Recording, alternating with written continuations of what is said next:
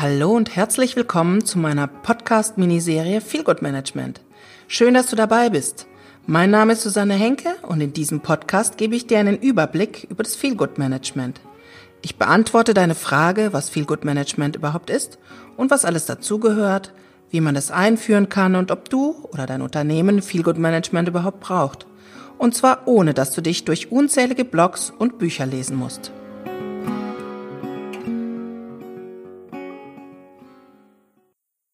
Ja, jetzt soll es also losgehen mit meiner Miniserie Feel Good Management.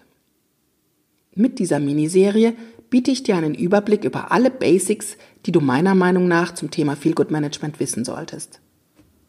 Feel Good Management ist ein relativ neues Konzept in Unternehmen und ein neues Berufsfeld. Und ich ermögliche dir eine fundierte und strukturierte Einsicht in die verschiedenen Aspekte des Feel Good Managements. In dieser Episode erzähle ich dir, wer ich bin, wie ich zum Feel Good Management kam, was es für mich bedeutet und was dich in den nächsten Folgen der Serie alles erwartet. Los geht es damit, wie ich eigentlich zum Thema Feel Good Management kam. Aufgetaucht ist das Thema in meinem Dunstkreis, als die ersten Berichte in Deutschland in den Medien über Feel Good Manager veröffentlicht wurden. Etwas amüsiert habe ich die Reportagen verfolgt, bin aber sehr schnell darauf gestoßen, dass Feel Good Manager eigentlich genau das machen, was ich auch in meinem Job bisher gemacht hatte, nämlich Unternehmen zu helfen, mitarbeiterorientierte Personalpolitik zu betreiben und Menschen auf unterschiedlichste Art zu unterstützen, sich an ihrem Arbeitsplatz besser zu fühlen. Deshalb haben mich die Argumente für Feel Good Management sehr schnell begeistert und so habe ich viel gelesen und umgesetzt. Und in verschiedenen Vorträgen, die ich inzwischen zum Thema gehalten habe, kamen immer wieder die gleichen Fragen auf. Teilweise sind diese Fragen sehr grundsätzlich, wie zum Beispiel, was ein Feel Good Manager eigentlich genau macht und wie man Feel Good Manager werden kann. Und andere Fragen werden einfach aus Neugierde immer wieder gestellt. Also zum Beispiel, ob es stimmt, dass Feel Good Manager Rutschen in Unternehmen einbauen und Bällebäder einrichten. Gleichzeitig wächst der Markt an Angeboten, Ausbildungen und Dienstleistern zum Thema Feel Good Management und ich finde es sehr schwer dabei, den Durchblick zu behalten. Und da ich sowieso meinen HR-Kreativ-Podcast launchen wollte, dachte ich, es sei eine gute Idee, den großen Personalmanagement-Podcast mit einer Miniserie zum Thema Feel Good Management zu starten, indem ich all die immer wiederkehrenden Fragen beantworten und dir einen fundierten und strukturierten Überblick über die Feel Good Manager Szene geben kann. Gleichzeitig möchte ich für dich und mit dir zusammen einen Ansatz finden, gute von weniger guten Angeboten zu unterscheiden und herauszufinden, was du überhaupt brauchst, was dein Unternehmen braucht und ob und in welcher Form Feel Good Management für dich und dein Unternehmen taugt. Darüber hinaus möchte ich dir anbieten, dich bei deiner Entscheidung für oder gegen Feel Good Management zu unterstützen. Wie das funktionieren kann, beschreibe ich später nochmal. Wer bin ich? Ich bin Susanne Henke, das habe ich eingangs ja schon gesagt, und ich steige ganz neu in die Podcast-Szene ein. In meinem ersten Berufsleben war ich Physiotherapeutin. Das heißt, ich habe Massage und Krankengymnastik und medizinische Bäder etc. in der Kur gelernt, habe dann in verschiedenen Praxen und Kurzentren gearbeitet und es hat mir ja doch großen Spaß gemacht. Aber ich habe sehr schnell gemerkt, dass ich das nicht mein ganzes Leben lang machen möchte und so habe ich mit 30 Jahren angefangen, nochmal Psychologie zu studieren mit Schwerpunkt Wirtschaftspsychologie. Und während meines Studiums habe ich natürlich versucht, mit meinem früheren Beruf Geld zu verdienen und habe in einer Unternehmensberatung gearbeitet, die beide Bereiche verband.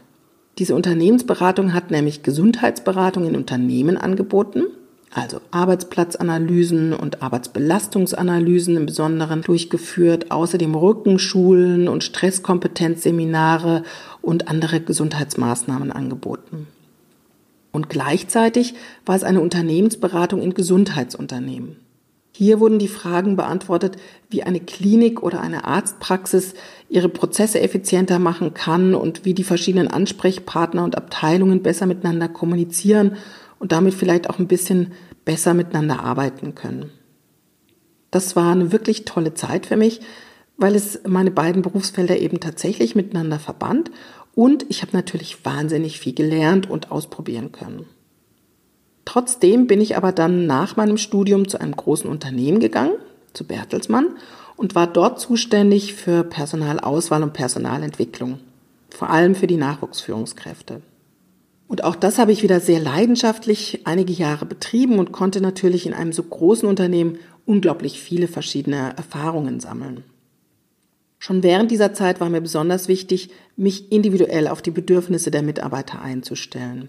Das war ja noch zu einer Zeit, als man Maßnahmen in der Weiterbildung und Personalpolitik meist über ganze Abteilungen oder Gruppen hinweg eingeführt hat und die Weiterbildung eher ein Programm war, aus dem sich jeder herausgesucht hat, was ihn interessiert hat, ohne individuell zu schauen, was den Mitarbeiter auch beruflich oder persönlich weiterbringen könnte. Mir aber hat genau das besonders viel Spaß gemacht, mit den einzelnen Mitarbeitern zu überlegen, wie ihr Karriereweg durch Weiterbildung unterstützt werden kann oder welche individuellen Maßnahmen sie brauchen, um für sich weiterzukommen. Und so habe ich mich, als ich ausgeschieden bin bei Bertelsmann, selbstständig gemacht und habe weiterhin Beratungen angeboten. Auch weiterhin für Nachwuchsführungskräfte. Ich habe äh, Menschen begleitet in ihren persönlichen Prozessen, häufig auch in persönlichen Krisen oder in Change-Prozessen und habe natürlich auch Trainings gegeben. Und seit 2004 bin ich jetzt in einer PR-Agentur und dort zuständig für Personalfragen. In dieser Zeit habe ich mich ganz intensiv mit Employer Branding beschäftigt. Sowohl für unsere Kunden als auch für uns selbst wird es nämlich immer wichtiger, sich zu positionieren und herauszufinden, wie wir gute Mitarbeiter in kleine Unternehmen locken können und sie vielleicht sogar auch über einen längeren Zeitraum halten können. Und das verbindet natürlich alle Bereiche, die ich vorher schon mal bearbeitet hatte. Also Personalauswahl, Personalentwicklung, Gesundheitsmanagement, Unternehmensberatung. Insofern, als ein Unternehmen sich im Employer Branding ja als Arbeitgebermarke finden muss und jedes Unternehmen auch seinen eigenen Weg suchen muss, wie es zu schaffen ist, Mitarbeiter zufrieden zu machen. Da fließen dann Konzepte der Vereinbarkeit von Familie und Beruf ein oder auch Diversity. Es kommt vielleicht auf das betriebliche Gesundheitsmanagement an, je nachdem, in welcher Phase ihres Lebens man die Mitarbeiter erwischt. Aber es wird immer wichtiger für die Mitarbeiter, was Unternehmen ihnen anbieten. In Bewerbungs-, aber auch in Mitarbeitergesprächen höre ich immer mehr, dass Mitarbeiter das ganz progressiv einfordern. Also fragen, ich möchte jetzt eine Familie gründen, was bietest du, lieber Arbeitgeber, mir da an, mein junges Familienleben auf gesunde Beine zu stellen und gleichzeitig Karriere zu machen? Oder ich baue ein Haus, welche Unterstützung kann ich von dir erwarten in finanzieller oder aber auch organisatorischer Sicht? Oder eben, ich gehe bald auf die Rente zu und welche Angebote machst du mir, dass ich bis dahin noch Leistung zeigen kann, auch wenn ich vielleicht nicht mehr so kraftvoll bin wie die jungen Mitarbeiter? Welche Möglichkeiten habe ich als älterer Mitarbeiter langsam in die Lebensphase der Rente hineinzuwachsen oder vielleicht dem Unternehmen sogar noch länger zur Verfügung zu stehen? Deshalb wird es für das Unternehmen immer wichtiger, sich zu positionieren. Sie brauchen ein Konzept, um sagen zu können, ich habe verschiedene Angebote an meine Mitarbeiter, damit sie mir verbunden bleiben. Ja, und das alles schafft meiner Meinung nach das Feelgood Management ganz wunderbar. Feelgood Management verbindet nämlich Maßnahmen zur Mitarbeitermotivation mit einer echten, werteorientierten Personalpolitik. Denn über die verschiedenen Maßnahmen hinaus ist es immer an den Werten und der Kultur eines Unternehmens verankert. Das Feelgood Management hängt also nicht mit seinen Maßnahmen in der Luft, sondern es verdeutlicht und lebt die Wertekultur eines Unternehmens. Es folgt also einem ganzheitlichen Ansatz und das gefällt mir total gut. Deshalb ist jetzt mein Thema eben vor allem auch Feelgood Management, neben den anderen Themen, die du übrigens auf meiner Seite hrkreativ.com entdecken kannst. Natürlich verlinke ich diese Seite in den Show Notes. Feelgood Management gibt eben eine tolle Handhabe, sich individuell auf die Mitarbeiter einzustellen, mitarbeiterorientiert führen zu können und auch weiterbilden zu können. Es gibt dem Unternehmen unglaublich viele Möglichkeiten, sich zu positionieren im War for Talents. Also wirklich die Angebote klar zu machen, eindeutig zu machen und den einzelnen Maßnahmen durch das Programm oder dem Konzept je nachdem, wie man das jetzt benennen will, einen Rahmen zu geben. Feelgood Management benennt nach außen, was man macht und wie man mit Mitarbeitern, Partnern und Kunden umgehen möchte. Und Feelgood Management zeigt eben auch, dass man nicht willkürlich vor sich hinwurschtelt, sondern einer strategischen, logischen und auch kontinuierlichen Linie folgt. Es gibt ja ganz viele Unternehmen, die schon ganz lange und auch viele Angebote an ihre Mitarbeiter machen, dem aber nie einen Rahmen oder ein Label gegeben haben und die Programme dann auch häufig nach Zeit- und Lustprinzip verlaufen sind. Aber im Employer Branding braucht man Konzepte und Namen, braucht man Konkretes, das die Mitarbeiter erwarten können. Darüber hinaus ist es für Unternehmen immer wichtiger, nachhaltig zu wirtschaften und verantwortungsvolles Handeln zu zeigen. Das fordern nicht nur die Mitarbeiter, sondern auch Partner und vor allen Dingen auch die Kunden. Sie kaufen Produkte immer mehr, weil sie sich mit dem Unternehmen identifizieren können und mit dessen Verhalten und nicht nur mit den einzelnen Produkten, die sich ja manchmal gar nicht mehr so groß von den Produkten anderer Hersteller unterscheiden. Insofern bietet Feelgood Management eine Fülle an Möglichkeiten, Stellung zu beziehen, sein Engagement deutlich zu machen und das eben auf ganz unterschiedliche Art und Weise. Und das werde ich eben in dieser Miniserie herausarbeiten. Ich werde vorstellen, was ist überhaupt Feelgood Management und was ist es meiner Meinung nach nicht? Was macht ein Feelgood Manager?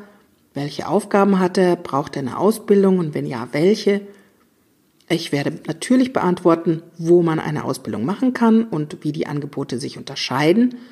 Und außerdem werde ich ausführen, wie Feelgood Management in Unternehmen eingeführt werden kann, welche Voraussetzungen dafür zu schaffen sind. Und ganz wichtig ist natürlich auch, auf welchen Handlungsfeldern Feelgood Management wirksam werden kann. An welchen Punkten es ansetzt und was konkret man machen kann. Das werde ich gleich in mehreren Episoden besprechen. Vielleicht ist für dich auch interessant, ob es feste Maßnahmen gibt, die man einführen muss oder ob dein Unternehmen sich aus einem Pool an Angeboten heraussuchen kann, was es braucht.